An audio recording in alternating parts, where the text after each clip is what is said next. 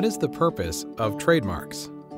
The purpose of trademarks is to enable consumers to distinguish the source of products and services, as well as help businesses defend the quality and reputation of their goods. Trademarks protect consumers and businesses alike by preventing confusion in the marketplace. The most common way in which trademark infringement causes confusion is through similarity. In the words of the Lanham Act, no trademark may be registered which so resembles another name or mark that it will be likely to cause confusion or to cause mistake or to deceive. How did the courts determine similarity? To determine similarity, the mark must be evaluated as a whole rather than through its individual components. This is important because there are only a limited number of parts words, names, shapes, symbols, or devices that can be used separately or together to create a unique and distinctive trademark. The courts generally look at five factors to determine if a defendant's use of an existing mark is likely to confuse consumers. The two most important are 1. The similarity in the overall impression created by the two marks, including the mark's look, phonetic similarities, and underlying meanings. 2 the similarities of the goods and services involved. But courts also look at three other factors 3. The strength of the existing mark. 4. Evidence of actual confusion by consumers. 5. The intent of the defendant in adopting its mark. The key test for similarity is resemblance, not sameness. So, two marks do not necessarily have to be exact mirror images of each other to be legally similar. Similarity is not the only basis for assessing infringement. The question is also whether similarity between marks is likely to confuse consumers, taking into account factors like the similarity of the goods and services on which the two marks are being used. For example, if a company that made metal chains called itself LinkedIn, that would not likely cause consumers to believe that the chains came from the same source as the social networking site because the businesses are highly dissimilar.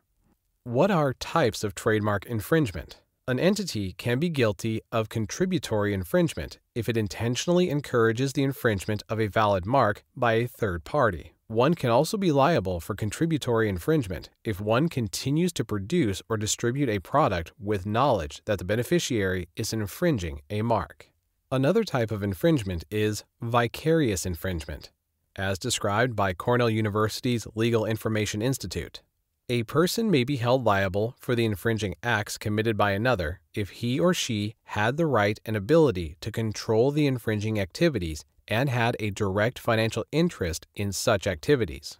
The existence of direct infringement is required to establish a claim of vicarious infringement. However, it is not necessary for the alleged infringer to have intent or knowledge of the infringement.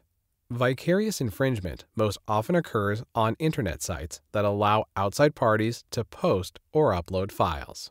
Finally, there is trademark dilution, which is described by the International Trademark Association as the weakening of a famous mark's ability to identify and distinguish goods or services, regardless of competition in the marketplace or the likelihood of confusion. The concept of dilution developed from the idea that because some marks are so well known and famous, they deserve an extra level of protection beyond the likelihood of confusion analysis. The Federal Trademark Dilution Act of 1995 created a federal cause of action for trademark dilution separate from infringement. Typically, an owner of a trademark eligible for dilution protection can prevent another company from using that mark no matter how dissimilar the goods and services of the two companies are. That makes dilution protection potentially broader in scope than infringement protection. When the Act was revised in 2006, however, only marks that are widely recognized by the general consuming public of the United States are eligible for dilution protection. Google has protection against dilution. Your local dry cleaner does not. Possible remedies for trademark infringement include receiving monetary damages for lost profits and injunctive relief, but trademark owners almost invariably insist on injunctive relief to cure the infringement.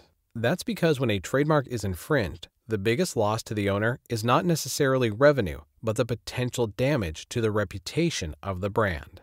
Imagine, for example, that a manufacturer in Bangladesh started shipping substandard athletic shoes with the Nike swoosh on them into the US market. The loss of revenue resulting from US customers mistakenly buying the Bangladesh manufacturer's counterfeit shoes might not amount to a rounding error on Nike's books. But if customers began to lose trust in the swoosh symbol as a reliable indicator of Nike's quality design and manufacturing, the damage to Nike's brand and future profits would be significant the company would want to secure an immediate injunction against the importation of the offending shoes and thereby stop the ongoing damage to its trademark and brand. Incidentally, in cases where the products being imported are not patented or copyrighted, the courts may only require the importer to stop use of the mark but allow for the continued importation of the product. In addition to injunctive relief, monetary damages may also be awarded in trademark infringement cases. Monetary damages are primarily aimed at compensating trademark owners for any lost profits and may be tripled if the infringement is deemed intentional.